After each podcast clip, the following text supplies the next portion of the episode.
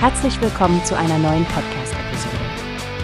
Diese Episode wird gesponsert durch Workbase, die Plattform für mehr Mitarbeiterproduktivität. Mehr Informationen finden Sie unter www.workbase.com.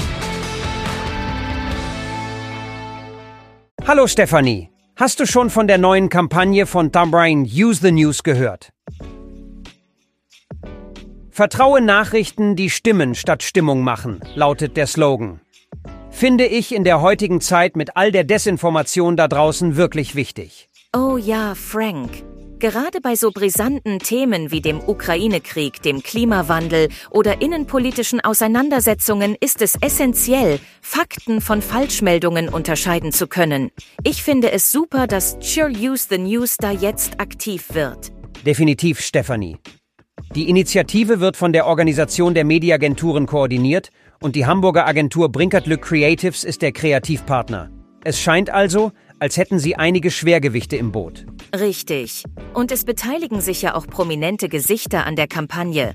Personen wie Lisa Larissa Strahl oder Nachrichtensprecherin Damla Hekimoglu von Tagesschau 24. Es scheint eine Testimonial-Kampagne zu sein, die echt breit aufgestellt ist. Nicht nur im Fernsehen, sondern auch in Radio, Print und natürlich den sozialen Netzwerken.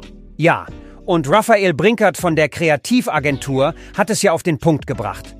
Der Kampf gegen Fake News und Desinformation ist wirklich entscheidend für unsere Demokratie. Mit Herz, Haltung und Aufklärung wollen sie dem entgegentreten. Das gefällt mir. Und es ist ja auch spannend, wer alles hinter Yetcho Use the News steht. Eine Allianz aus privaten und öffentlichen Partnern, darunter führende Medienhäuser, Verbände und Bildungseinrichtungen.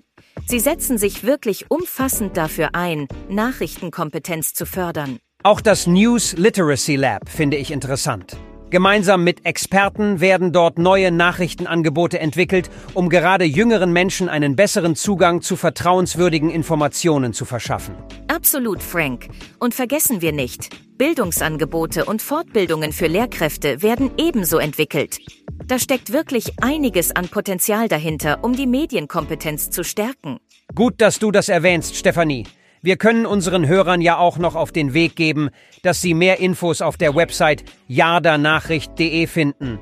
Wirklich eine Kampagne, die unterstützenswert ist. Stimmt. Lasst uns also alle ein Teil der Lösung sein und für Fakten statt Falschinformationen einstehen. Denn Information ist der Schlüssel für mündige Bürger in einer funktionierenden Demokratie. Genau so ist es. Danke, dass du heute dabei warst, Stefanie. Und danke an alle, die zugehört haben. Lasst uns gemeinsam gut informiert bleiben. Bis zum nächsten Mal. Es gibt eine Plattform, die wir probieren sollen.